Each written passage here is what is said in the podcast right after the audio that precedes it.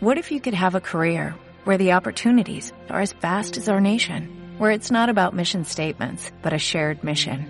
At U.S. Customs and Border Protection, we go beyond to protect more than borders, from ship to shore, air to ground, cities to local communities. CBP agents and officers are keeping people safe. Join U.S. Customs and Border Protection and go beyond for something far greater than yourself. Learn more at cbp.gov/careers.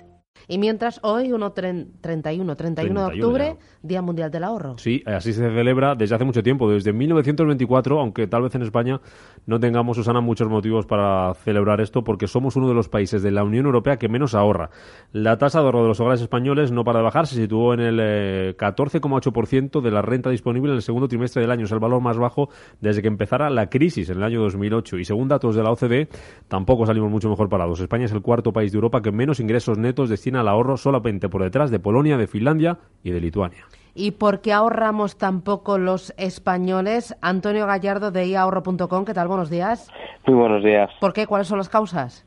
Pues eh, la principal causa que tenemos es cultural. Eh, no somos un país en el cual eh, se haya fomentado, por lo menos hasta ahora, y, lo que se hace ahora todavía sigue siendo muy tímido, esta concepción de ahorro a largo plazo, pensando que nuestro que, nuestro futuro depende de, de, lo que hagamos nosotros ahora como si existe en otros países, ¿no? Nosotros, por ejemplo, si estamos pensando en la jubilación, por mucho que se incentiven y vayan creciendo poco a poco los planes de pensiones, pues eh, si hablamos de jubilación lo relacionamos con la pensión pública. Entonces, al final, somos un, culturalmente, como ocurre en otros países también de, de nuestro entorno, pues somos un país que vive más del presente y que se dedica poco en el futuro. A eso hay que añadirle, pues bueno, pues otras ciertas circunstancias eh, económicas estructurales, aunque bueno, como habéis señalado muy bien, eh, cuando las cosas van bien se suele tender a, ahorrar mucho menos, ¿no? Es la caída de este trimestre respecto al 2016 lo indica muy claramente, ¿no? ¿Por qué ahorramos menos?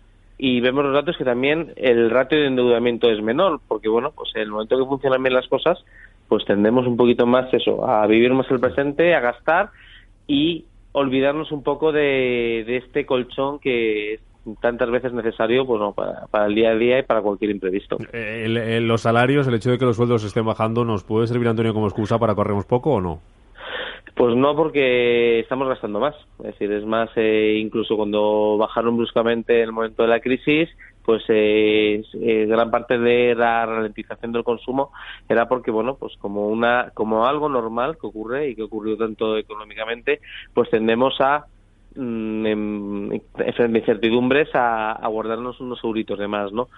Sí que es cierto que, bueno, eh, podríamos decir también la coyuntura de qué está pasando con los tipos de interés, que tampoco incentiva mucho eh, pues, eh, productos clásicos de ahorro como es el depósito, pero es que tampoco hay una gran fuga de ese dinero a otros productos más a largo plazo como pueden ser los fondos, ¿no? Entonces es más, eh, bueno, pues eh, somos muy cíclicos dentro de unas tasas de ahorro bajas y que bueno solo cuando vemos las orejas al lobo es cuando tendemos a ahorrar más que eso no significa que sea un, un gran problema porque no es que el ahorro sea bueno de por sí como suele pasar, es el ahorro es bueno hasta ciertas tasas, porque también ahorrar mucho pues puede ser perjudicial para la economía, ¿no?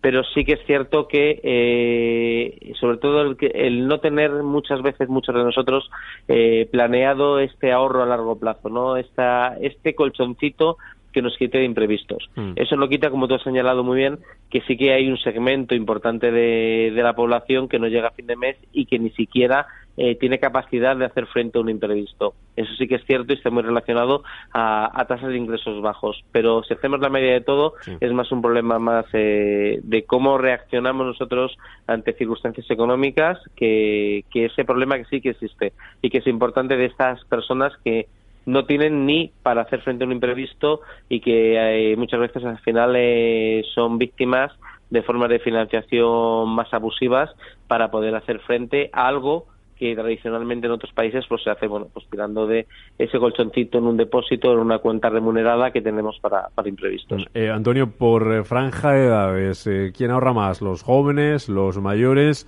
Y la pregunta del millón, ¿ahorran más los hombres o las mujeres? Pues eh, claramente ahorran más eh, la gente mayor eh, y, y, la diferencia es enorme. Además es la gente mayor que suele tener una tendencia más a ese ahorro conservador y que es difícil de, de cambiar de, de, producto, ¿no? O sea, ahorro cuenta, depósito y que ahora mismo, pues bueno, lo que hemos comentado, encuentra, se está en un brete. Y respecto a diferencias entre hombres y mujeres, pues son diferencias muy pequeñitas, no, no, no son estimables. Es decir, sí que existe esa diferencia entre edad, pero entre hombres y mujeres pues se tiende más o menos a, a lo mismo. Sí que es cierto que por, bueno, eh, en la gente mayor sí que se ven eh, más titularidades, en más en en, en, en, hombres, pero bueno, porque culturalmente eh, pues sí que existía esa, esa forma ¿no? de pensar y de actuar que, aunque se vaya modificando, sí que se ha mantenido algo. Pero cuando vas a las nuevas generaciones, pues al final eh, ves que esas diferencias eh, prácticamente no existen. Eh, no hay tópicos de, de, que mujer que gaste más o hombre joven, no. Al final es, eh, es, es más, sí que existe una diferencia de edad y en esta diferencia de edad sí que vemos el tema de salarios que, que, has comentado. Es muy difícil que una persona joven que acaba de incorporarse al mercado de trabajo ahorre mm. porque también su masa salarial es mucho más baja. Fíjate que yo pensaba que sí, que las mujeres somos más previsoras y que ahorramos más que los hombres. Mm. Eh, no existe esa diferencia clara. En, eh, sí que no existe esa diferencia clara y sí que existe eh, una relación muy clara con el nivel de ingresos. Mm. Entonces, al final, pues, eh, se extrapola muy bien que por debajo de los 35 años las tasas de ahorro son mucho más bajas que, por ejemplo, por encima de los 55 años. ¿Y en qué nos gastamos el dinero, Antonio? ¿Tanto el que ahorramos y luego dedicamos para darnos algún capricho o, o a qué lo dedicamos para que no nos permita ahorrar? ¿En qué nos lo gastamos? Eh, pues es que al final, eh, si vemos además eh, la encuesta de presupuestos familiares, aunque sí que han subido eh, que al final es un síntoma de recuperación, ¿no? Los gastos en, en, temas de ocio, pues al final no es que mucha gente lo que hace es que vive bastante al día y que al final lo que se destina a productos de inversión y lo que sea productos de ahorros y de, y de jubilación, y ahora que estamos en plena campaña de captación de planes de pensiones, pues empieza a notar sobre todo a partir de los 45 50 años, lo cual es un sí que sí que hablando de lo que hablamos de que somos un país menos previsor que otros, sí que es un riesgo importante y sí que nos diferencia, ¿no? Porque al final lo que hacemos es intentar, eh, llegado cuando se vemos ya muchas veces cuando hemos terminado sobre todo de pagar vivienda y ya vemos que, que la jubilación se va acercando, hacer esfuerzos mayores cuando, cuando queda poco tiempo, mm. con lo cual al final nos limita mucho porque eh, en el, tema, el tema de ganancias, al final una parte importante de, del ahorro a largo plazo es que eh, podemos constituir un capital o una renta, ¿no? Para cuando lo necesitemos a medio o más largo plazo y que parte de esto sea por las ganancias. Al final nos quedan pocos años, pues al final lo que hacemos es que casi todo lo que recuperamos es las aportaciones que hemos hecho, ¿no? Por acelerar las mismas. Eh, danos tres consejos para ahorrar. Pues eh, lo habéis hablado antes, el tener la, una regla de ahorro de 30-30-30 o la cantidad que podamos es muy importante en el sentido de eh, consideremos eh, este ahorro como consideremos dentro de nuestro presupuesto familiar como un gasto más. Igual que dedicamos eh, a ocio, a ropa, viajes o alimentación, pues bueno, pues destinemos el porcentaje que podamos dentro de ese presupuesto familiar, como si fuera un gasto, y hacerlo de forma periódica. Eh, no, no digamos, bueno, llegamos a final de año, que está muy bien, y tenemos una paga extraordinaria, nos ha sobrado un poquito, destinamos más. Perfecto, es un buen consejo. Pero sobre todo, eh, destinemos también de forma periódica.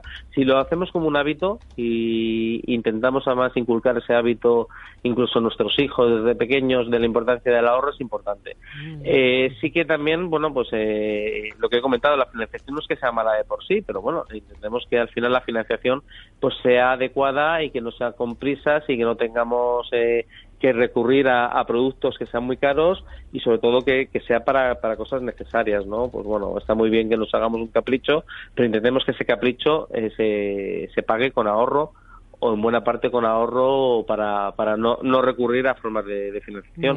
Bien. Estamos que mientras que cae el ahorro tenemos 5 millones de tarjetas de crédito más al año, no. está creciendo una tasa del 10%. Uh -huh.